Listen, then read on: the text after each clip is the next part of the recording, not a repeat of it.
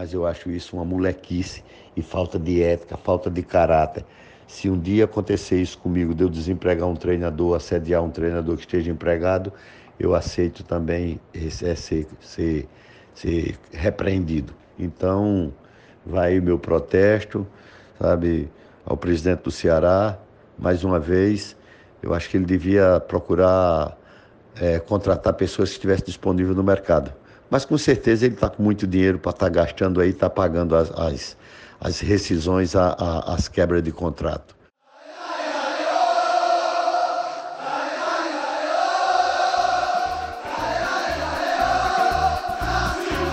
Futecast, o podcast do torcedor cearense.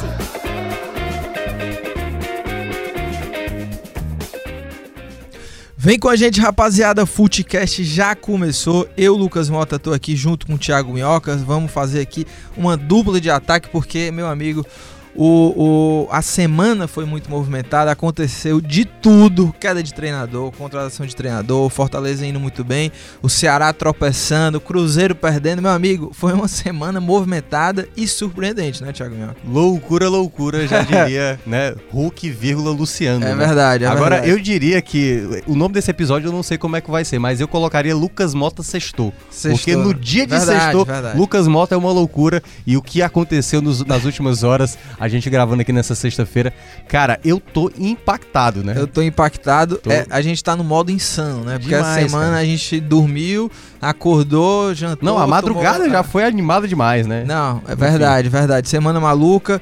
É, garantia de programa organizado hoje, afinal de contas, não temos o nosso Mr. Fernando Graziani, É que já estaria, inclusive, já dando dicas e tudo mais. Interrompendo e tudo mais. Exatamente. Mas só para dar uma explicada rápida para a gente já começar aqui o debate, a gente vai abordar nessa primeira parte do programa essa queda do Adilson, chegada do Agel Fux, é, esse momento do Ceará turbulento, faltando três jogos. É, são três jogos em uma semana. E claro, na segunda parte a gente vai falar sobre essa temporada do Fortaleza. Que temporada, a dupla, a dupla mágica do futebol cearense, né? Rogério Ceni e Marcelo Paes, essa Ah, pensei que ascensão. era eu e você. Ah, é, né? Mas olha, sem alongar muito aqui, é o seguinte, Thiago Minhoca, e esse programa promete aqui discussões Sim, vamos brigar muito né? aqui. acaloradas aqui é, com o Thiago Minhoca, mas vamos lá. Thiago Minhoca, já vou passar a bola pra você. Argel Fux vai salvar o Ceará ou não aí nessa reta final da Série A, hein? Ah, você começou logo com um tema que eu gostaria de falar. Cara, eu acho o Agel um treinador muito, muito limitado. E o Ceará ofereceu não só a questão dos três jogos, Lucas. A gente tem que ver o todo, né? Ele, na verdade, já ofereceu 2020 pro Agel. Então, é, eu acho que o Ceará, pensando nesse longo prazo, acho que errou demais. Aliás, eu acho que é uma crítica que eu faço à, à, à gestão do Robson, né? Eu acho que foi muitos erros no ano. O time pode acabar escapando? Pode, mas como o nosso amigo Mário Henriques, né, que até no Twitter colocou uma frase que eu concordei de fato com ele, é Ceará e Cruzeiro assim lutando fortemente para ver quem cai, não é nem para quem foge do rebaixamento. Porque de fato Ceará e Fortaleza cometeram muitos equívocos e a gente vai falar daqui a pouco sobre essa questão do Adilson, né, antes da saída dele, mas essa chegada do Argel pode até acabar salvando, né, no caso, o Ceará, é... curiosamente eu vi alguns amigos, Lucas, dizendo o seguinte: a tabela da CBF tá ajudando muito o Cruzeiro, né? Porque o Cruzeiro joga já sabendo do que aconteceu na rodada. Só que o sentimento da rodada vai ficando melhor para quem joga antes. Porque como as tragédias vão acon- acontecendo em sequência, então para quem já jogou antes, vai ganhando é, nova esperança com o resultado. E aquela equipe que acaba é, tropeçando, acaba ficando, digamos, com um sentimento mais de rebaixamento. Duas equipes já saíram dessa disputa praticamente, né? Tanto o Botafogo como o Fluminense. E aí a gente tem duas equipes num confronto direto, tendo aí um CSA ainda buscando um milagre. Porque foi isso que aconteceu. Eu achei do. Me lembrou, me lembrou demais quando o Marquinhos Santos deixou Fortaleza. Né? É, naquele ano, o Fortaleza estava já há muitos anos na Série C. O Marquinhos Santos largar um projeto do que representava para o Fortaleza um jogo do acesso, o Marquinhos tendo, tendo total respaldo é, praticamente de quase toda a torcida e da diretoria, largar o time daquela maneira eu achei muito pesado. E aí, olhando pelo lado do CSA, eu achei que o Argel foi de uma atitude muito, muito, muito antiética. Assim, eu, eu, enfim, cada um pensa o que for, mas eu achei que o Argel largou um projeto que aí eu tenho dúvidas pro futuro, sabe, do próprio Ceará. Se um dia acontecer isso lá na frente, o Argel já demonstrou que ele vai largar um projeto no meio do caminho, numa situação que, que, o, que o CSA ainda brigava. Então acho que eu não gostei da, da contratação. Agora, pode ser que para esses três jogos valha a permanência para o ano de 2020 e pelo que eu vejo do Argel assim como treinador, eu achei uma contratação bem ruim. É, Olha, Thiago Minhoca, vamos lá, porque são muitos detalhes, né, para essa discussão. Muitos. Mas vamos lá por partes, né? Você tocou em alguns assuntos. Eu acho que a, essas quatro mudanças, né, são quatro mudanças de treinador de, em 2019, né? Lisca... Três mudanças, quatro treinadores. É, exatamente. Perdão. Três mudanças e quatro treinadores. Lisca, Anderson, Adilson e Argel. Eu acho que essas mudanças já mostram, já mostram claramente o planejamento catastrófico Verdade. da diretoria do Ceará. E eu não entro nem tanto no, na montagem do elenco, porque eu já, quando a gente fala da montagem do elenco, eu já acho que não foi tão ruim assim. Teve vários erros, inclusive, né? Que a gente não vou nem entrar aqui, mas o torcedor sabe os erros do início do ano, né? Feijão, Roger, enfim. Mas assim, o time que tá na Série A, ou seja, faz parte dessa montagem do elenco. É um time que tem bola para ficar, sem dúvidas, tinha condições até de ir além do que tá brigando hoje. Mas essas mudanças de treinador, de treinador no Ceará, eu acho que mostram assim esse frágil planejamento, esse e, a, e até a filosofia, né? Eu acho que você vê que o, o, a direção do Ceará não tem, não, não, não tem uma ideia fixa. É, acho que o Ceará errou até no momento que. Eu entendo, inclusive, todos os argumentos, mas eu acho até que já foi um erro lá atrás do Lisca ser demitido. Eu acho que a situação era virou algo meio que insustentável, mas se você tivesse uma gestão de crise ali interna, poderia até amenizar. Mas só por que, que eu estou dizendo isso? Porque eu acho que o Lisca, quando saiu, eu acho que o Lisca não saiu com um time jogando completamente mal. Tinha falhas, mas eu acho que o Lisca tinha condições de é, tentar é, melhorar esse time e talvez até fazer uma boa campanha. Eu, eu Mas. Só, ah, só, só, colocar um parêntese aí. Eu acho que a questão não foi só a questão do campo, né? Porque não, claro, é, é, isso que eu tô falando. É. Havia uma situação insustentável, mas poderia ter ocorrido uma gestão de crise interna. Porque a gente sabe que teve aquela polêmica do Lisca, né? Ele já não era mais. Departamento médico. É, né? o departamento ele, médico. Ele teve muito. Demissão do treinador. Entreveros com a própria imprensa, né? Com imprensa, algumas respostas atravessadas. É, internamente com os próprios jogadores. Enfim, entendo a demissão dele e eu acho que a demissão dele pesou muito mais a questão do extracampo. Depois veio o Enderson, mais um erro, porque aí eu acho que talvez não, tenha sido o principal é, erro. Eu não teria demitido o Enderson e ainda mais se a minha opção fosse o Adilson. Verdade. Porque o Adilson, é, eu quando o Adilson foi anunciado, eu não entendi, porque era um treinador que estava completamente fora ali do radar, foi contratado. A gente já tinha uma previsão, a projeção do Adilson, dos trabalhos que ele tinha feito e o perfil do Adilson com a, o elenco que ele tinha nas mãos não, não batia. E a gente viu que é, o Ceará tinha potencial de fazer um jogo mais ofensivo do que, ele, do que ele fez com o Adilson.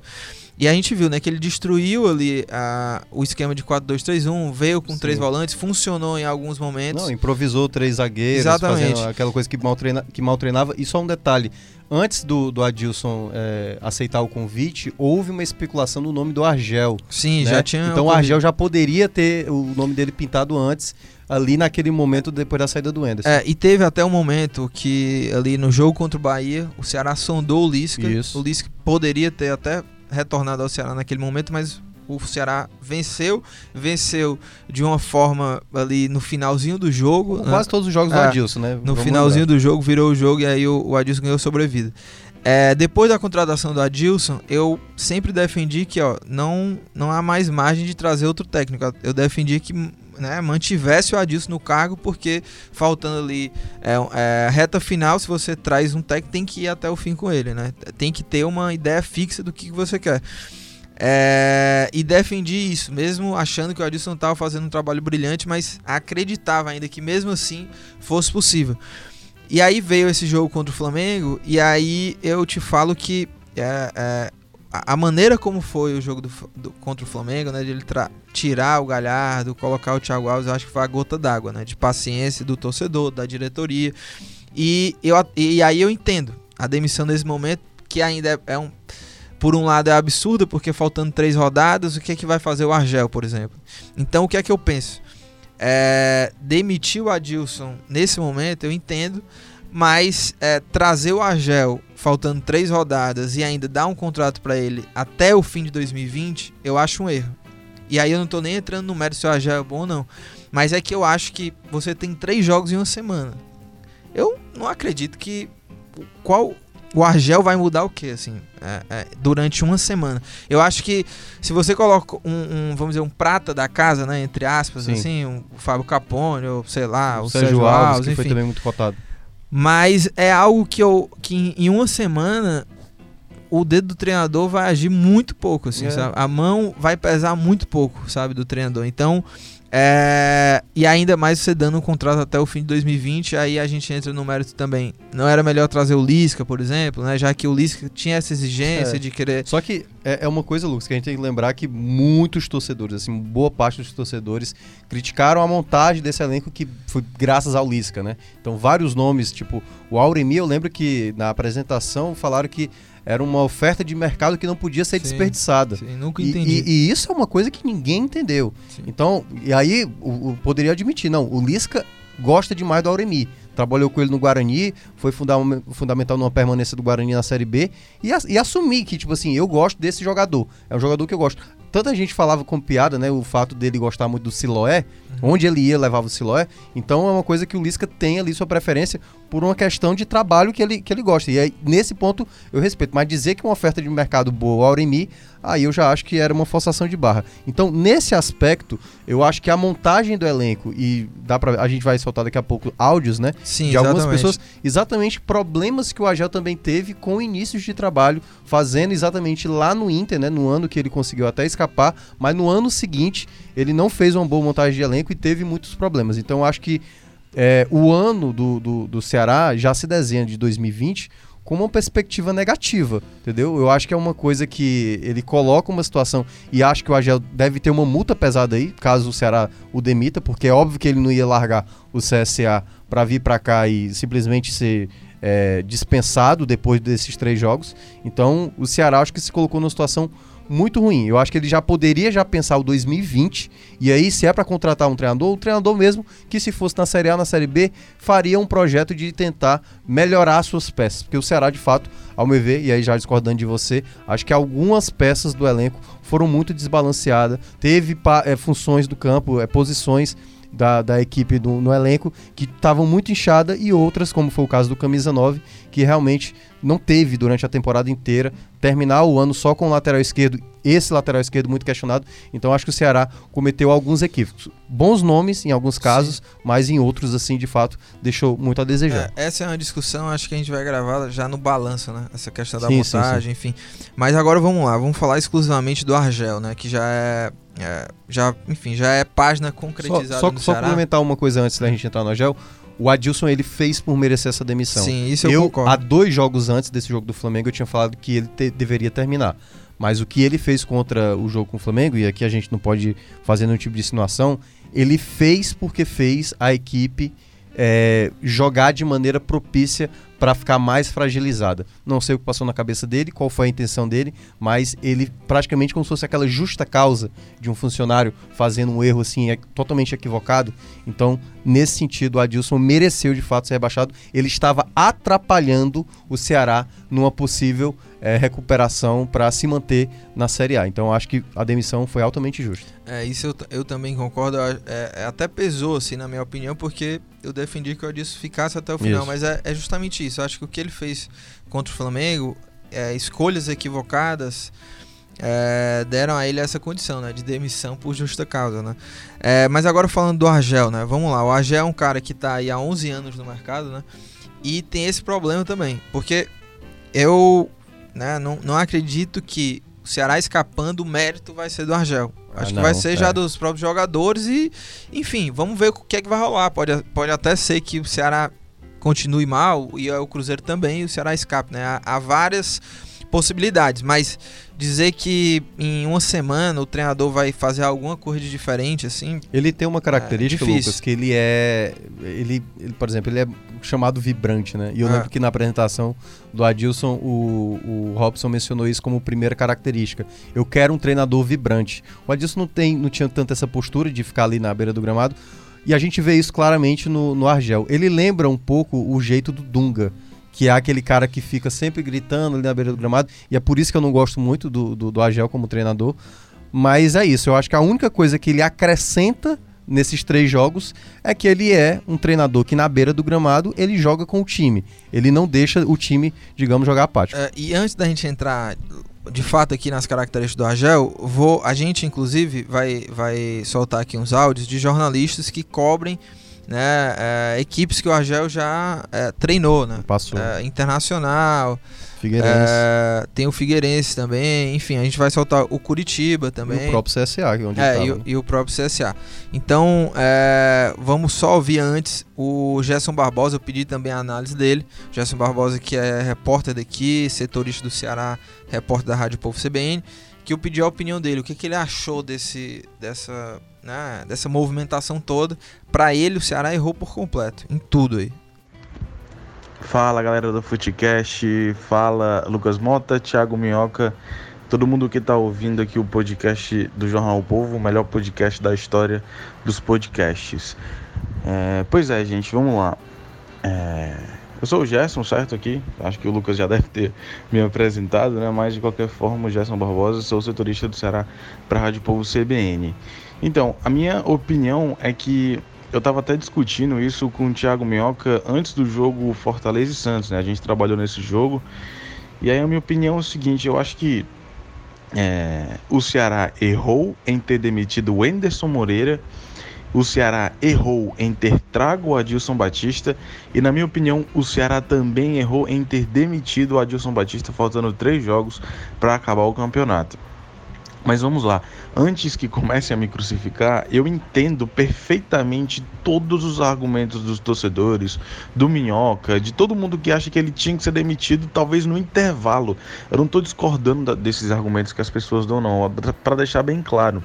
Mas eu acho assim que se fosse com com faltando 10 rodadas de campeonato, ele tinha que ser demitido, mas faltando 3 rodadas, das quais essas 3 rodadas vão acontecer durante uma semana, eu acho muito arriscado, eu acho de uma irresponsabilidade muito absurda. E aí, mais irresponsável ainda é trazer um nome como o Argel Fux e dar contrato para ele até o fim de 2020. Eu posso estar errado, ele pode, chegar aqui, ele pode dar certo, pode ganhar esses três jogos, no ano que vem ser campeão e levar o time para o que for. Mas eu acho que neste momento é errado trazer um cara como ele. E é muito antiético, mais antiético ainda, trazer de um concorrente, né? Porque o CSA venceu ontem e ganhou uma vida. Tudo bem que, na minha opinião, não, não escapa, mas de qualquer forma, ganhou uma vida. E eu acho isso antiético demais, demais, demais. É uma parada muito, na minha opinião, surreal. Um negócio surreal que só acontece no futebol brasileiro. Então, assim, tudo errado, na minha opinião, desde a demissão do Anderson Moreira até aqui, tudo errado da diretoria de planejamento, é, errou, como eu repito, errou em demitir o Anderson, em- errou em, em contratar o Adilson e errou em demitir o Adilson faltando três rodadas. Se fosse para demitir, demitia faltando cinco, faltando seis, sete, mas não três, sendo três jogos em uma semana. O treinador que vai chegar agora, o Argel Fux, ele não vai ter tempo de treinar o time. Ele talvez a gente nem sabe se ele acompanha o time, né? Então, se ele acompanhou o time durante quando ele estava lá no CSA. Então, na minha opinião, é extremamente arriscado e irresponsável tudo o que aconteceu no Ceará nos últimos meses. Então, eu acho que é, é o reflexo total. E eu acho que se o Ceará escapar, é simplesmente porque o Ceará. Porque existem outros times que são mais irresponsáveis ainda, como é o caso do Cruzeiro, que de fato lá a situação está bem pior. Então, é isso, galera. A minha opinião é essa. Para mim foi uma atitude responsável, mas desde o começo. Foi uma, uma, um- um- uma cadeia de, de, de, de erros que aconteceu desde a demissão do Anderson Moreira. Valeu, pessoal. Abraço. Tá aí o menino Gerson afiadíssimo, hein, Thiago Minhoca? É, eu acho que ele colocou bem claro que é, cada um vai aí concordar uma parte. Eu concordo praticamente com quase tudo que ele mencionou. Discordo só com a questão do Adilson, né? Como eu já mencionei. Acho que o Adilson merecia de fato cair. Eu, eu, eu teria colocado o interino de fato. Ou, enfim, alguém ligado ao clube. Mas, enfim, eu acho que essa questão mesmo da. da... Eu acho que o Ceará é, foi acusado, né? O presidente do CSA acusou, a gente fez até a matéria no nosso portal é, dizendo dessa, dessa. Já E a teve gente vai ouvir antes- aqui ainda o É. áudio do presidente do o áudio do, CCA. presidente, né? Então é uma, é uma situação bem delicada, Lucas, porque é, é um pouco natural isso no futebol, não é novidade, então é natural que aconteça propostas vindo, vindo de lado. A questão acho que potencializou mais isso porque são as três rodadas finais, o CSA venceu e aí veio esse convite do, do Ceará pro Agel. É, e a gente ainda vai ouvir o áudio, né, é, do Rafael Tenório, presidente do, do CSA, mas antes de falar aqui das características do, do Argel, né, porque ele tem 11 anos aí de carreira já como técnico, né, foi jogador profissional, né, zagueiro inclusive, e aí é o seguinte, começou a carreira lá no Mojimirim em 2000 2008, desde então teve várias passagens aí por, por clubes, Joinville, Figueirense, Havaí Internacional, Vitória, Goiás, Criciúma, Curitiba e o CSA. E os títulos do Argel é, que a gente pode destacar é o Campeonato Baiano de 2017 pelo Vitória, o Gauchão de 2016 pelo Inter e o Catarinense de 2015 pelo Figueira, né? E o Agé é um cara que é, tem um perfil de até parecido com o Lisca no, no que diz a, a questão de apagar fogo. O Agé é contratado para tentar buscar, né? Salvou o Inter de um rebaixamento, mas e aí é, o- é o que eu acho também que ele se assemelha ao, ao Lisca. No ano seguinte, que é para quando começar um planejamento, ele acaba falhando. Ele, ele acaba não indo bem. Ele acaba sendo demitido ali ao longo da temporada porque não consegue fazer um Eu planejamento preciso falar. eu preciso- perfeito. Não, tá, mas só Tá, é, pra gente completar. E aí, ó, no CSA foram 25 jogos. Na Série A, 14 derrotas, 6 vitórias e 5 empates. Aproveitamento de 30,6%. Acho até que ele fez milagre no CSA. Eu sei que você tá louco aqui pra falar, mas antes de você falar, é, vamos ouvir aqui, o Thiago Minhoca, Vamos lá. o que o Henrique Pereira, ele que é jornalista lá em Maceió, cobre o CSA, é, ele também mandou aqui a análise dele, falou um pouco sobre como é que foi essa passagem aí do Argel no CSA. Vamos ouvir. Olá, amigos, um grande abraço, satisfação estar falando com vocês. Olha só, a Geofux no CSA teve números mais positivos do que o seu antecessor, no caso Marcelo Cabo. Deu uma nova cara ao CSA, conseguiu no mercado pinçar algumas peças consideradas importantes para esse atual momento do time, que ainda luta pela permanência. A coisa está difícil, mas pelo menos o CSA matematicamente ainda tem chance os principais nomes né, que foram pinçados na era Argel Fox foram o zagueiro Alan Costa e o volante João Vitor. O CSA, que com o Argel viu as vitórias reaparecerem, apesar de que no começo o treinador não viveu momentos fáceis. Ele assumiu ainda na partida contra o Corinthians no primeiro turno, né, no primeiro jogo pós Copa América, não tinha encontrado o desenho ideal.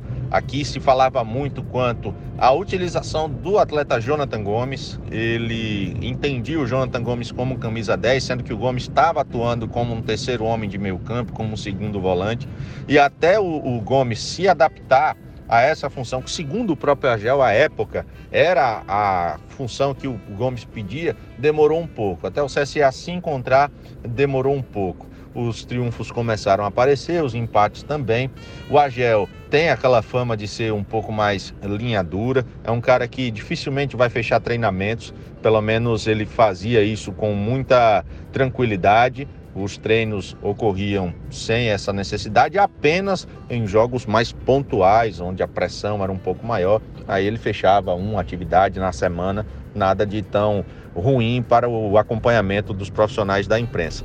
Basicamente, essa forma linha dura de ser deixou o CSA de maneira mais organizada. É um time que tem suas limitações, não tem jogadores tão criativos assim, porém tem na reatividade, né? É o, o termo moderno para contra-ataque, para retranca, para jogar por uma bola como principal arma.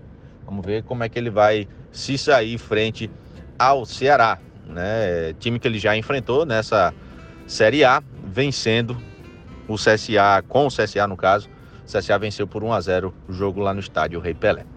Bom, esse é um breve resumo, um breve panorama do Argel Fux, que deixa o Azulão, depois de ter recebido uma proposta do futebol cearense no meio da temporada, ter negado, ter renovado o contrato, mas agora pediu para sair e assume o vozão. Um abraço, amigos. Até uma próxima oportunidade. Contem sempre conosco.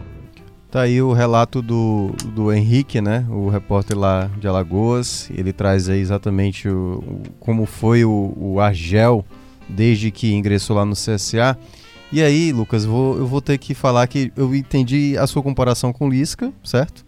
Mas eu acho que o Lisca, é, apesar de todos os erros que tem, ele tem um pouco mais de repertório. O que ele conseguiu fazer. Isso eu concordo. E né? muitas equipes da Série B, incluindo lá o 2015 com o Ceará, e o que ele fez no Ceará no passado, ele para mim ele foi um treinador muito é, inteligente de buscar um time, fazer um time muito é, que pudesse disputar jogos é, contra as principais equipes na situação que o Ceará estava. E eu não vi isso com a Argel.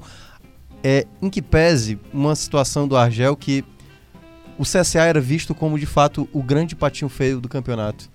Ele conseguiu dar, dar ao CSA uma, uma coisa que é, é honrosa que é lutar até o último segundo.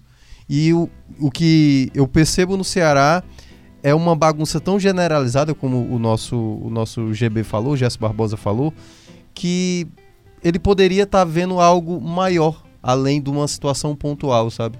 Eu acho que não tem. É claro que rebaixamento para a Série B é péssimo. Tá na Série A, você tem mais recursos.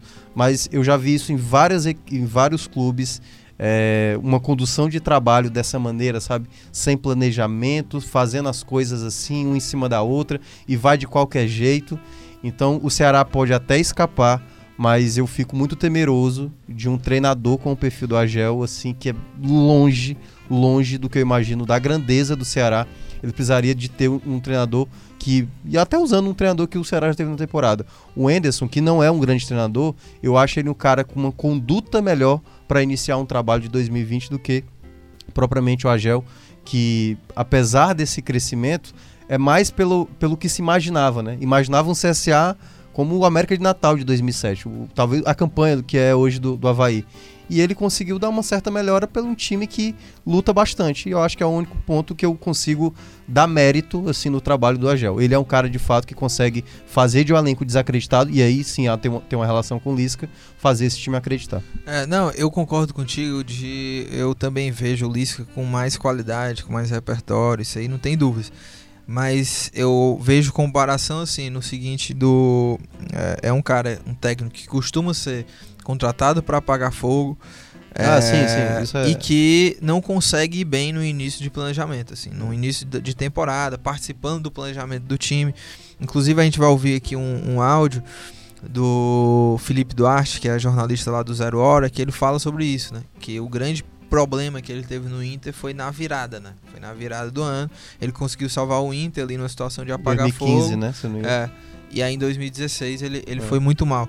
E aí, antes disso, é, tem aqui uma. O, eu falei com o José Henrique Couterman, que é repórter do grupo VEG Sports. E, e ele estava me falando lá de Santa Catarina, né? Ele estava me falando sobre a passagem do Argel lá no, no Figueirense e ele me mandou um texto. E aí ele fala um pouquinho aqui também, que ele falou o seguinte, ó, no Figueirense o Argel teve uma boa passagem, 2014-2015, com permanência na Série A e um título catarinense. Como é característica do Argel, era um time muito intenso, de muita ligação direta, aproveitando principalmente a boa fase do Cleito. Ainda em 2015, com o convite que recebeu né, do, pro Inter, ele acabou indo pro Inter com o convite do Internacional, e, dois, e aí em 2016 retornou ainda ao Figueirense com a missão de salvar o time da queda, mas pediu demissão um pouco depois.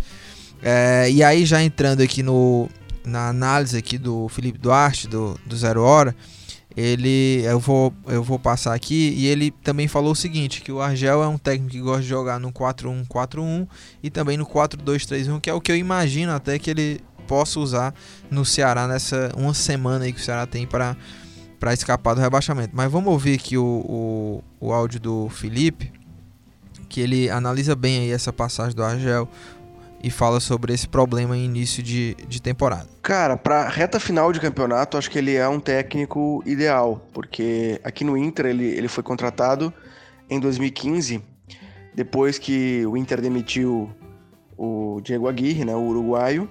O Argel chegou depois de um Grenal em que o Inter tomou 5 a 0 no estádio do Grêmio.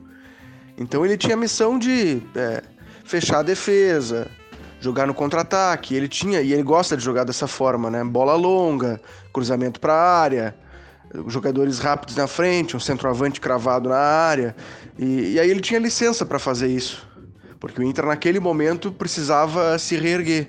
Ele teve algumas boas rodadas pela frente, conseguiu é, livrar o Inter do, do rebaixamento e até terminou o campeonato lá em cima. Não chegou a classificar para Libertadores, mas terminou bem o campeonato. O problema foi 2016, que a direção entregou para ele a missão de, de montar pré-temporada, montar o elenco para o próximo ano, e aí, cara, ele indicou vários reforços que não tinham condições, não eram da altura do Inter, né? Jogadores que ele tinha treinado no Figueirense, que ele tinha treinado em outros times de menor estatura. E, e, aí esses jogadores sentiram a pressão de 2016. O Inter até foi campeão gaúcho, mas na minha avaliação muito mais porque o Grêmio se atrapalhou. O Grêmio foi eliminado na semifinal pelo Juventude e o Inter contra o Juventude na final passou o carro. Mas em nenhum momento o time do Argel encheu os olhos. Não é um time de, de encantamento, nada disso. Ele até liderou o campeonato de 2016 com resultados assim completamente inesperados. Ele ganhou do, do Santos na Vila Belmiro com gol de escanteio no final da partida, ganhou do São Paulo no Morumbi num contra-ataque puxado pelo lateral direito William pelo lado esquerdo, sabe? Coisas absurdas assim que a gente até brincava, não sabia como o Inter estava lá em cima, a única certeza é que lá não ia ficar. E de fato foi o que aconteceu, ele enfileirou várias derrotas consecutivas em sequência, foi demitido depois de perder para o Santa Cruz em Recife.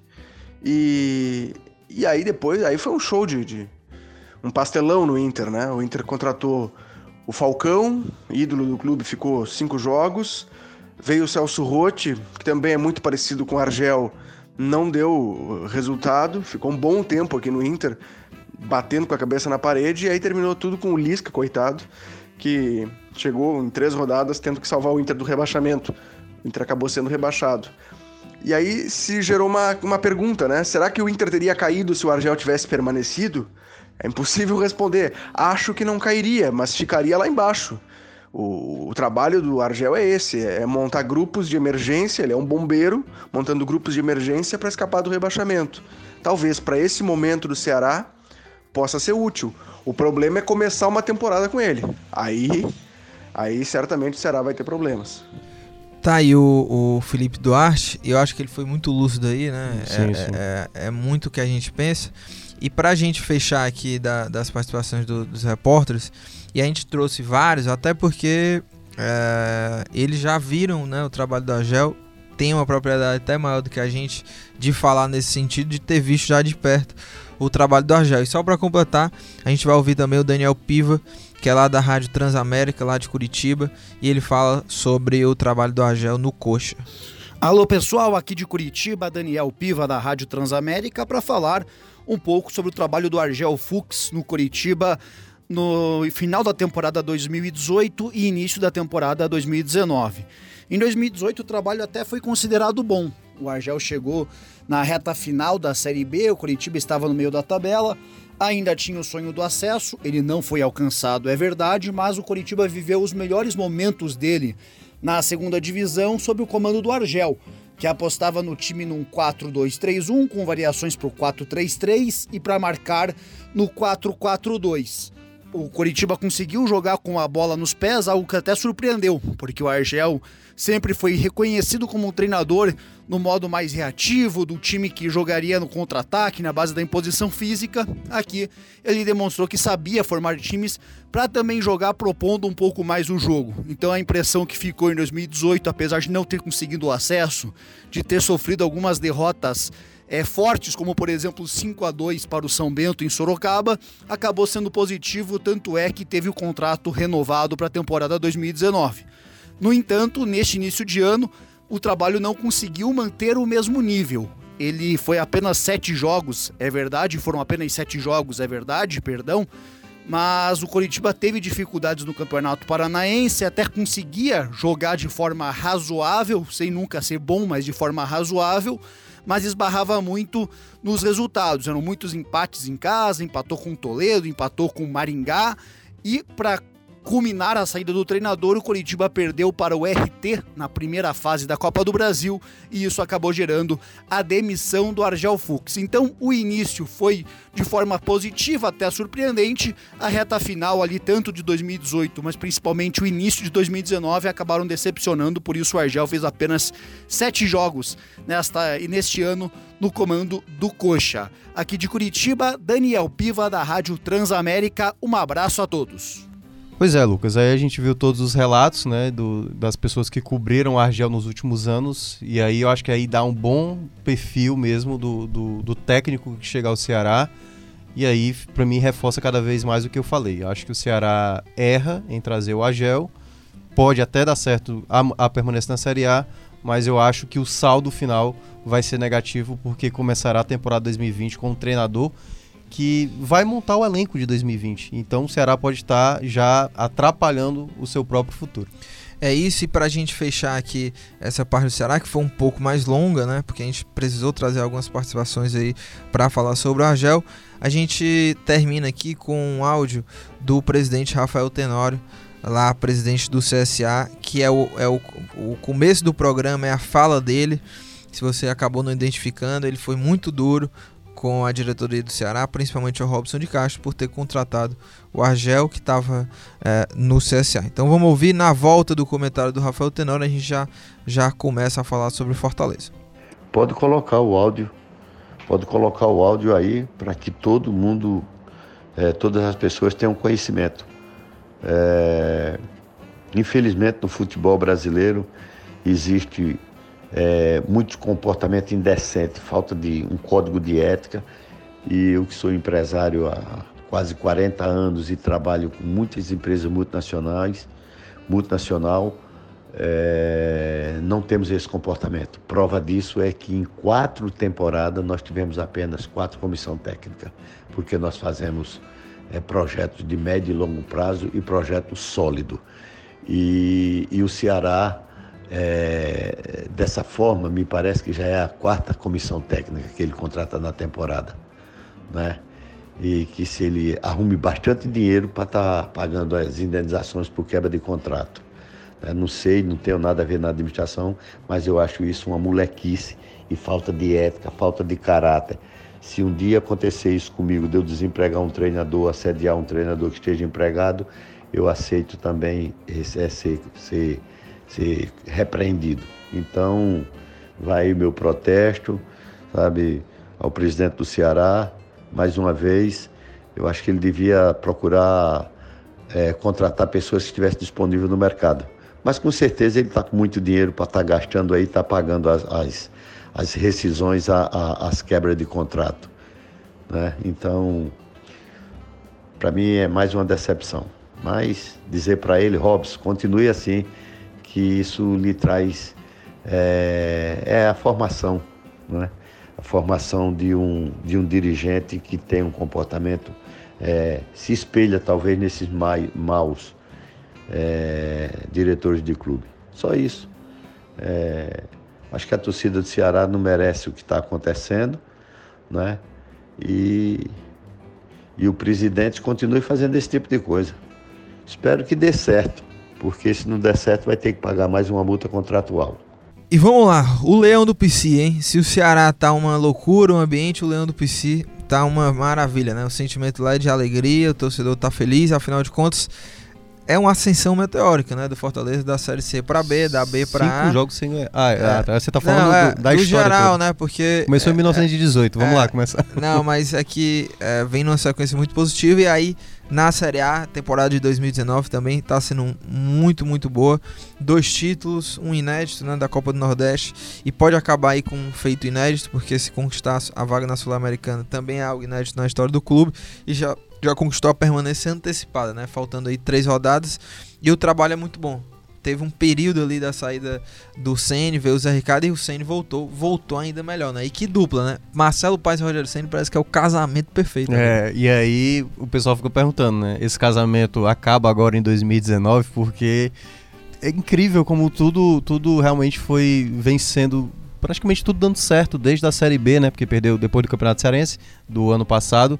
Da Série B em diante, Rogério Ceni e Fortaleza só conquistando coisas grandes, é, Lucas. Tem um, um detalhe, o, o, depois da volta do Ceni, foi 60% de aproveitamento da equipe. Somou 27 pontos em 45 é, disputados, né, em 15 jogos disputados. E isso mostra como talvez aque, é, é, aquela breve pausa, porque muita gente menciona, e aí eu não sei a tua opinião, Lucas, que se ele tivesse continuado, ele já estaria já numa situação é, batendo ali, por exemplo, junto com o Internacional e o Corinthians, já no zona de pré-Libertadores. Eu tenho dúvidas porque eu acho que ele já estava meio desgastado, né? Depois do clássico, aquele jogo ia ser contra o CSA o, o Ceni estava um pouco desgastado, reclamavam muito a falta de um meia. E talvez essa volta, e quando ele volta, né, aquele jogo contra o Botafogo. Eu acho que ele até voltou mais motivado. Foi, né? cara, porque aquele jogo contra o Botafogo, o que os jogadores jogaram, eu acho que talvez ali, alguns jogadores que não que estavam um pouco saturados com ele, perceberam que com ele talvez o êxito era maior, porque o trabalho com o Zé Ricardo acabou não dando certo. Porque aquela vitória fez o time todo se abraçar. Um, um cara que para mim representa, dois para mim, dois caras que representam muito esse sucesso aí nessa reta final do Fortaleza. O Gabriel Dias, eu lembro que eu comentava em off com o pessoal, é, com o Breno, né, o Breno Rebouço, o, o repórter aqui do, do Povo, que Eita, agora o Gabriel Dias vai, não vai, não, é, deve ter ficado triste, né? Porque ele tava jogando de volante com o Zé Ricardo e vai ter que agora voltar a ser lateral. E ele tá jogando uma barbaridade, né? Fez dois gols né, no jogo lá contra o Atlético Mineiro tem sido um jogador muito importante. E o Romarinho, né, cara? O Romarinho é impressionante. A trajetória, talvez, da, eu acho da temporada, assim, o, o, o maior reergue, o cara que mais se reergueu na temporada foi o Romarinho. Da onde ele estava, aonde ele surgiu, e aí entra também o próprio Juninho, né? Onde estava no Ceará e que está conquistando agora também pelo Fortaleza. Então é um trabalho de sucesso e o mérito, claro, é do elenco, é do Marcelo Paes, mas eu não consigo ver essa equação toda dando certo sem a figura principal que é o Rogério Ceni. É impressionante e é, essas figuras que você falou acho que são são os três melhores para mim aí na, na, no campeonato da campanha do Fortaleza, Felipe Alves, Romarinho e o Juninho. E é impressionante ver o Romarinho assim, porque eu assisto os jo jogos do Fortaleza, quando o Romarinho pega na bola, eu lembro muito bem quando ele ainda não tava nessa fada em modo insano, né? Romarinho. E tem eu ouvi alguém falando, eu não sei se foi torcedor, agora não, não lembro onde que eu tava ouvindo, mas que era o Romarinho Gaúcho. e, é, e ele é impressionante. Ele não erra, cara. E ele vai não, ele erra. Não, ele erra. claro, mas, mas é... é... que é, ele parte para dribles difíceis e ele acerta você, muito. Você entendeu? hoje você tem mais uma convicção que ele vai passar. Ele vai que, passar. o Romarinho né? vai passar, é impressionante. Teve, teve uma nesse último jogo contra Não o é Santos. Não é à toa que ele tá é. recebendo o apelido é. de Romarinho Gaúcho. Romarinho Gaúcho. Teve uma que ele limpou. Ah, só uma coisa, você Sim. viu a saída do Ceni? Eu vi um vídeo também da saída Sim. do Rogério Ceni é, ele vibrando e tudo sim, mais. Sim, sim, sim, com a, com a torcida. É, e ele dá um beijo né, no Romarinho. É, tem, é, tem uma coisa que. E é uma, uma coisa. Só pra dar os créditos, né? Esse vídeo é, foi do Diego, que é repórter lá do Globo Esporte, ah, né, daqui boa, do Ceará. Boa. Ele, o Rogério Senna é um cara muito integrado para onde ele vai. E deu para ver isso lá quando ele foi pro Cruzeiro. Ele tentou fazer, e imagina aí, né, Lucas, a cabeça do torcedor cruzeirense vendo exatamente na 35ª rodada o Fortaleza garantir matematicamente a permanência, enquanto o time dele, no caso, está perdendo ali dentro de casa contra o CSA. Então, uh, o Fortaleza tem realmente assim muito mérito de ter ainda o Rogério Ceni, que eu acho que era o único treinador que poderia conduzir o final desse trabalho, fazer a permanência que fez e ainda alcançar coisas maiores mesmo, assim, né? A questão da Sul-Americana já está muito encaminhada. Eu acho que 46 pontos já é uma pontuação para a Sul-Americana. Tem uma margem de pontos aí para o 15 colocado, que hoje não vai para a Sul-Americana, é, de 4 pontos. Então acho que está muito encaminhado o Fortaleza para a Sul-Americana. E a gente agora que começa a cotar Libertadores, Lucas. Não é, não é, é uma coisa muito sã, mas a gente sabe que a próxima rodada, essa rodada do final de semana, vai depender de quando você está ouvindo. Então você pode estar tá ouvindo no dia do jogo. O Fortaleza, se vencer o Goiás e o Botafogo no sábado, que é, ganhar do, do Internacional, restarão duas rodadas e o Fortaleza estará a dois pontos da pré-Libertadores. E o, o, o, o, Goiás, ele, o Goiás passou o Corinthians, não, né? Não, o Goiás está com não, 49, é, é, exatamente o nono colocado e Fortaleza Porque, o Minhoca, o, nessa reta final, pode ser que haja até uma questão de Ceará e Fortaleza se ajudarem em seus objetivos, Sim. porque nessa loucura de a possibilidade ali da Libertadores, né? É, Porque pode acontecer o seguinte, o Fortaleza Corinthians pode, também tá no é, meio, é. o Fortaleza pode ajudar o, o Ceará vencendo o Fluminense, Fluminense. que ainda é um adversário ali direto, e o, e o Ceará vencer o Corinthians também ajudaria o, o Fortaleza. Mas você tocou num ponto aí e que tá aqui na pauta também, que é essa esse olhar, né? Hoje o esse contraste, o Rogério saiu de lá do Cruzeiro e a torcida ficou do lado do Rogério, assim, criticou bastante a diretoria, o elenco e tudo mais. E aí o Rogério vai, assume o Fortaleza e deslancha de vez o Fortaleza e o Cruzeiro afunda de vez. né? O Abel, né? Saiu o Rogério, o Abel assumiu e até agora o Cruzeiro tá na mesma posição que o, que o Abel tinha assumido, né? Que é dentro da zona ali, em 17 Sétima colocada. Aí eu falei isso porque é o seguinte, eu falei com o Su- Sulimar Silva, que é repórter lá da Rádio Inconfidência, lá de Belo Horizonte, e eu perguntei justamente para isso pra ele, né? Que como é que é, como é que tá lá assim a imprensa, como é que eles analisam esse, esse contexto, né? O Ceni saindo, o Cruzeiro permanecendo numa draga e ao mesmo tempo o Ceni é, é, evoluindo o Fortaleza, né? Então eu perguntei isso pra ele e, claro, não poderia deixar de falar também dessa chegada do Adilson Batista, que ele também dá um comentário. Mas vamos ouvir lá. A visão aqui em Minas, em Belo Horizonte particularmente, sobre a saída do Rogério Ceni é de que está envolta em um erro. E eu vou explicar. Um erro da diretoria do Cruzeiro, à época quando tirou o Rogério Ceni do Fortaleza, em ter contratado o Rogério Ceni e o outro erro ter demitido o Rogério. A diretoria que estava ah, naquela oportunidade, na pessoa do Itair Machado, que foi quem contratou o Rogério Ceni e também com o Marcelo Dijan, eles trouxeram o treinador, mas não deram o aval que o Rogério tanto pediu na partida contra o Grêmio. Os principais jogadores do Cruzeiro, os medalhões, eles acabaram meio que por instituir uma república deles dentro da Toca da Raposa. Tudo tinha que passar pelo crivo deles. Um exemplo, a chegada do Abel Braga, que é um técnico que já saiu do Cruzeiro na manhã da sexta-feira, após a derrota para a equipe do CSA. É, foi contratado com o aval desses jogadores por já ter sido amigo e ter treinado também algum desses jogadores lá no Rio de Janeiro, no Fluminense, mais precisamente o Fred e também o Thiago Neves. Ele chegou com a situação de ser aquele paizão que os atletas não tinham na figura do Rogério Ceni. E o Rogério também acabou por meter os pés pelas mãos em algumas oportunidades no Cruzeiro. A gente fala aqui nas nossas transmissões, na programação esportiva, de que não há santo nessa história. O Rogério chegou no Cruzeiro intransigente, sem ouvir essas peças que já estavam há muito tempo no time do Cruzeiro. Muito em função do que era o Rogério Ceni como jogador. Era um atleta que tinha alto desempenho, não tolerava um jogador que chegasse e não se empenhasse nos jogos ou nos treinos, e isso acabou também passando. Tanto é que um desses jogadores experientes do Cruzeiro disse, após a saída do Rogério, que foi o Edilson lateral, que ele tem que ser menos intransigente porque está começando a carreira agora e pode ter um problema. Trabalhando em um time com muitas estrelas ou esses jogadores cascudos, o Rogério sempre vai ter problema. No Fortaleza ele conseguiu fazer esse trabalho. Muitos torcedores lamentam e também alguns companheiros da imprensa a saída do Rogério Ceni do time do Cruzeiro, mas o que a gente viu foi que faltou diálogo.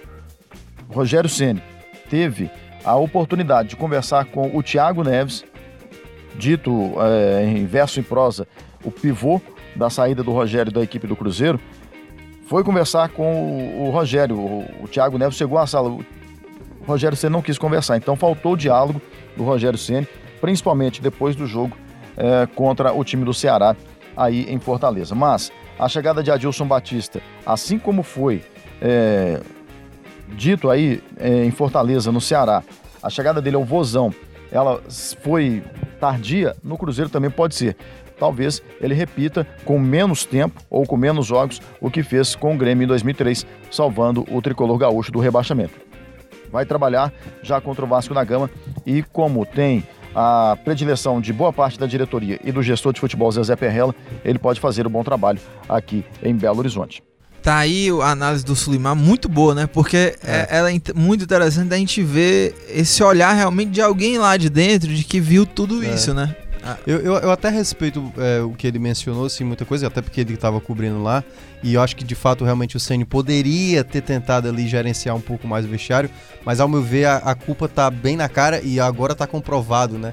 Que o elenco, na verdade, tá saindo como grande vilão do Cruzeiro. Acho que o Rogério Ceni é, sai mesmo assim com a, a, situação bem mais tranquila pelo claro, lado dele. Claro. Porque eu acho que se usar esse mesmo parâmetro aqui no Fortaleza, tem o Elton Paulista, tem jogadores também com uma certa bagagem, um certo jogador. É. Só que lá no, no Cruzeiro já era uma coisa de muito tempo, né? Com o Mano Menezes. Então já havia, e aí é uma opinião minha, uma panelinha de jogadores que não permitia que qualquer treinador saísse ou Claro, atrapalhasse ali o ambiente. E aí o Rogério Senna, por a gente conhecer que ele é muito mesmo. É, Ele é um pouco exigente, intransigente. Ele é né? exigente mesmo, ele é bastante exi- exigente. O próprio Marcelo Paz já admitiu isso. E na visão do Fortaleza, essa exigência pro Fortaleza é necessária. Pro, Cruze- pro Cruzeiro, deu pra ver que não deu certo. E o Cruzeiro agora tá colhendo os frutos É, dessa e- escolha. É, e eu, assim, eu não, eu acho que eu nem entro nessa comparação porque eu acho que o Cruzeiro, em termos de medalhões, ambiente, assim, é muito maior Bem maior. é, dessa pressão do técnico ali de se relacionar do que o Fortaleza. Tem alguns aqui, o Wellington Paulista, mas nem há comparação, E né? é da Fred, diretoria, né? Thiago cara? Neves, qual, é. qual- qual a moral da diretoria do Cruzeiro comparada Sim. à moral da diretoria Sim, do, do claro, Fortaleza, que dá, E- tipo assim, total E, aval. e pro- é uma coisa que é- é- são ambientes completamente diferentes, né? Porque o Rogério, com o Fortaleza, ele tem jogadores, tirando alguns, claro, o Wellington Paulista, é, mas o próprio Wellington Paulista também compra a ideia do, do Rogério, mas são todos jogadores que querem um lugar ao sol, entendeu? Sim. Então, é, fecharam com o discurso do Rogério, né? É, aceitaram um pouco esse lado do Rogério que talvez seja mais difícil para alguns trabalhar, mas... E, mas talvez, e talvez essa volta que tenha mostrado isso, né? Uhum. Porque a gente tava falando aqui, talvez o desgaste ali, naquele momento, antes dele aceitar a proposta do Cruzeiro, já tava desgastando. Talvez, assim, o elenco já tava um pouco irritado. Ele mesmo, já dá pra ver em alguns vídeos lá que o Fortaleza coloca, que ele pede até desculpa se ele passou do ponto e tudo mais. Ele sabe que ele é uma pessoa, de vez em quando, que passa do ponto, mas o principal, depois da volta dele, tem, e pra mim um jogador que representa muito isso, o Chiesa, que era praticamente, tipo assim, todo mundo ignorava o Chiesa, que não ia ajudar mais em nada. Com o Rogério Ceni depois da volta dele, passou a ser um jogador muito mais empenhado, interessado, taticamente importante, conseguiu fazer seus gols aí, né? Foi dois gols que ele marcou, né, se eu não me engano. E não é o cara que, enfim, o torcedor do Fortaleza vai colocar como um dos melhores do ano, mas nessa reta final deu pra ver claramente como o Chiesa deu uma certa evoluída. Não é o jogador fundamental pra marcar gols, mas é um cara que conseguiu agregar mais do que ele vinha antes ali com o Rogério Ceni que ele não estava acrescentando nada, por exemplo. É, e, e assim, né? O Fortaleza já tá concretizada a permanência, né? Já tá garantida aí na Série A. É. E, e agora tem boas possibilidades de cravar a Sul-Americana e tem uma chance ali baixa, mas É. é, existe, né? De, É. de Libertadores. né? O- O que seria uma, uma loucura, o assim, nosso pro, colega. pro o futebol cearense todo, assim, porque é, imagina aí o, o- o Fortaleza conseguindo classificar para um Libertadores. O próprio Rogério foi muito Sim, realista. foi realista, é verdade. Agora, Lucas, tem um, um- detalhe que, eu- aproveitando uma fala do nosso colega e chefe Fernando Graziani, que é o seguinte: ele disse que o- a permanência do Fortaleza na Série A já seria um troféu pro, pro Fortaleza e, pro, obviamente, pro Rogério Senna e pro elenco. Mais ainda, uma Sul-Americana. Mais ainda, ser o melhor nordestino, porque o Bahia desandou e ele agora deu X, né? Passou a equipe do Bahia e pode terminar como o melhor nordestino do ano na Série A. E ainda se conseguir a, a- a pré-Libertadores, cara, aí é exatamente é o ápice do ápice do ápice. Mas que isso é só se batesse como campeão na frente do Flamengo, que aí seria praticamente impossível. Não, mas, Mas, é, cara, é de fato sim uma coisa cada vez mais é, conquistando coisas maiores. Eu acho que o saldo já é muito positivo. Acho que o Fortaleza termina com a temporada assim no melhor dos mundos. O que vier agora é só cada O- vez mais coroar. O, o segundo turno do Fortaleza é ainda mais impressionante, É né? do- demais. Do, do, do que o, o primeiro. E que culmina nessa volta, né? Que a gente falou do, do Rogério. Um Rogério, acredito que até ainda mais motivado por, por tudo que aconteceu no Cruzeiro.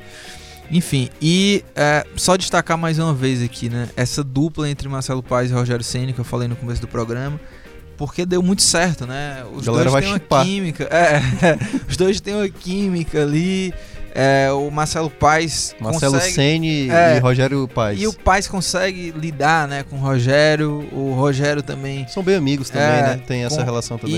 E isso tudo em prol do clube, né? Porque o Rogério ele tem esse perfil de técnico, além de- do técnico, né? O manager, né?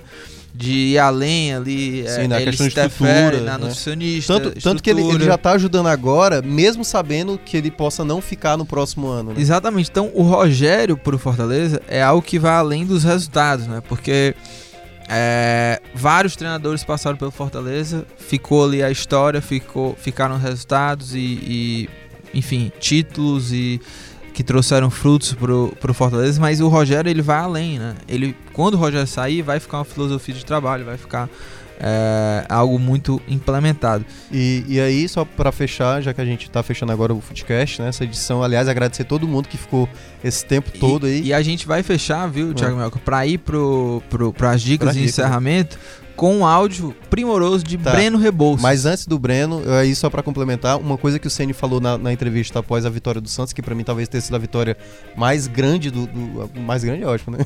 Maior. Parecia uma criança de 3 anos.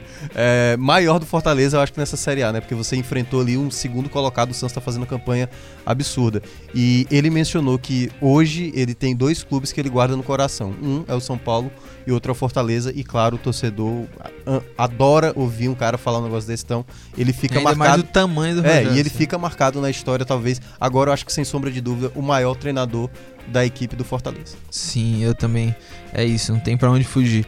Então vamos lá, vamos encerrar aqui o debate com análise aí do Breno sobre essa temporada aí do Fortaleza. Breno Rebouças, repórter aqui do Jornal Povo e comentarista também da Rádio Povo CBN. Oi Lucas, oi Thiago. Pois é, olha, sobre o Rogério Ceni é, é até fácil falar, porque os números falam por ele, né? E eu lembro bem que quando o Rogério foi especulado pela primeira vez no Fortaleza, numa discussão lá no Futebol do Povo, eu apresentei no mínimo cinco argumentos de porque eu achava que ele não daria certo no Fortaleza. E eu, dia desses, fui procurar esse vídeo para assistir, e eu, sinceramente, assistindo hoje os argumentos para a época, sem saber tudo o que ia acontecer, eu ainda os acho, acho todos eles válidos, né? Para a época. Era um cara que nunca tinha jogado Série B, era um cara que não conhece, que nunca tinha trabalhado com um orçamento mais baixo, que não conhecia jogadores que disputavam Série B, que nunca tinha jogado no Nordeste, que enfim, não tinha nada a ver com que eh, com o Fortaleza na época, especialmente com um clube que acabaram de voltar para a Série B, né? Eu sei que o clube procurou a questão de liderança, perfil e tudo mais, mas assim, eu achava que o resto não se conectava. E eu não achava um bom nome. Mas eu estava completamente enganado. E não tenho menor. é, é, é, não tenho a menor problema, menor problema em reconhecer isso, até porque, repito, os números dele falam por ele, né? Primeiro porque o Rogério ele não trouxe, ele não é só um técnico de futebol, ele trouxe para o Fortaleza um, um estilo de trabalho no dia a dia, um estilo de comportamento, um- uma maneira de, de trabalho, uma filosofia de fato, né? A gente escuta muito essa palavra no futebol e muitas vezes não é cumprido, mas ele de fato trouxe uma filosofia para o Fortaleza. Tanto é que ele é mais que um treinador, né? Ele é uma espécie de manager, tudo é ele que comanda, tudo passa por ele, né? Ele tem que. O Rogério participou da entrevista da contratação da, da nutricionista do Fortaleza, né? Uma matéria que Domitila ah, Andrade fez para o povo revelou isso, né? Então assim, ele, ele passa por tudo. Ele, aliás, ele- tudo passa por ele, né? Ele avalia porque tem tudo tá dentro do que ele acha que é o padrão de trabalho dele, né? Ah, alguns acham exagero, outros acham que não, que tem que ser assim. Enfim, se eu acho que está dando certo, deixa acontecer como está, né? O Rogério ganhou o título mais importante da história do clube, a Série B do Brasileiro. Esse ano foi campeão estadual, foi campeão da Copa do Nordeste. Deixa o Fortaleza na Série A, que para mim é mais um título dele, e pode conseguir mais um, que é levar o clube para a Sul-Americana. Então, assim, o que, que você vai contestar desse trabalho, né? Aí você pode dizer assim: ah, mas se o time não estivesse jogando bem, primeiro que se o time não jogasse bem, essa quantidade de títulos não viria. Ele poderia conseguir um ou outro. Essa quantidade toda, ele poderia conseguir um estadual com um estilo de jogo meia boca, mas Copa do Nordeste, Série B, não, não ia, ficar na Série A, não ia, não tinha condição.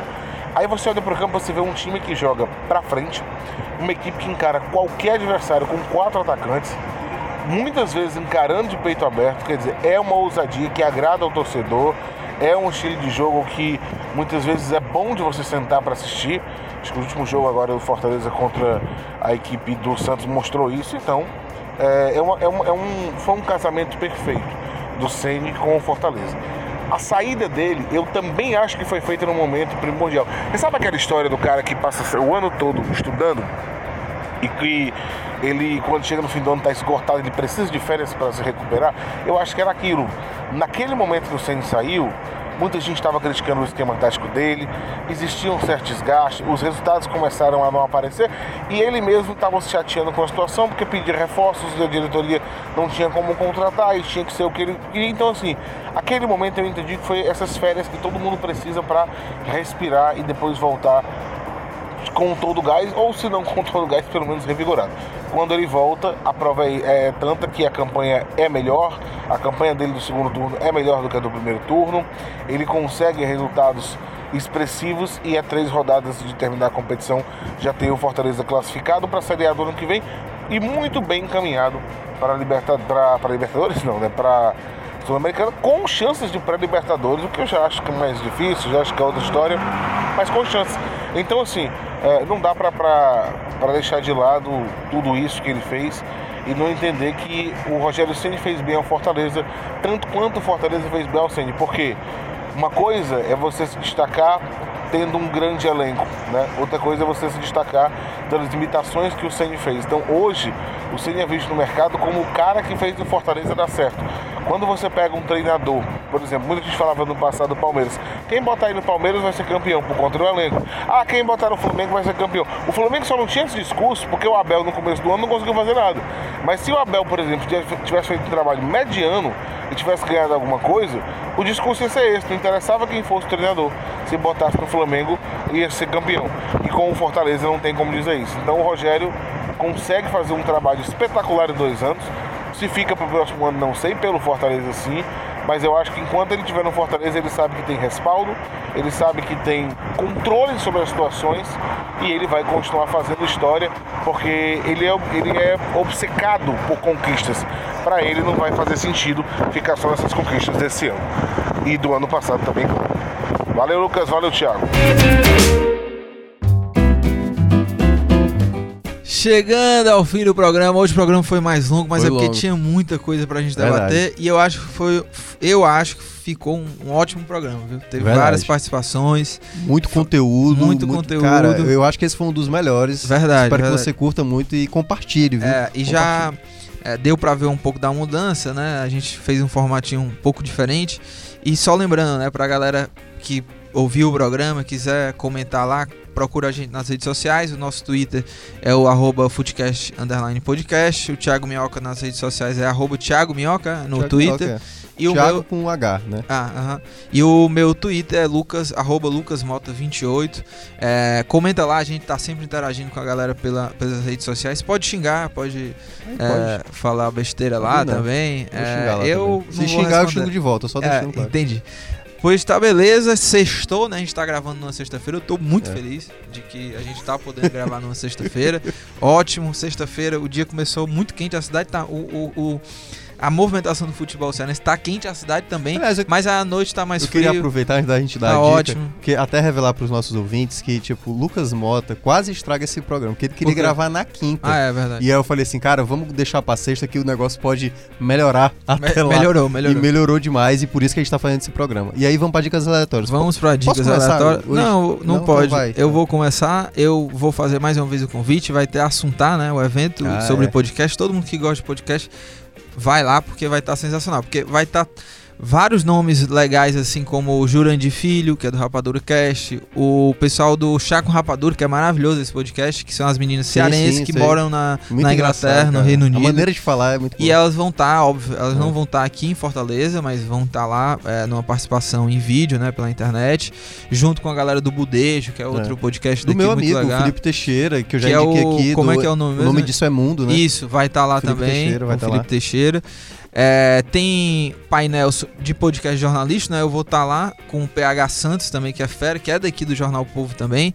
É, sabe tudo sobre cinema. Tem também na mesma mesa o Caio Costa, né? Também vai estar tá lá, o Alan Barros. Então, vai estar tá muito legal. Tem, vai ter um painel sobre podcast corporativo, por exemplo, que é uma outra pegada de podcast. Tem o, o painel como começar, né, aprender aí a fazer podcast. Então, tá muito legal.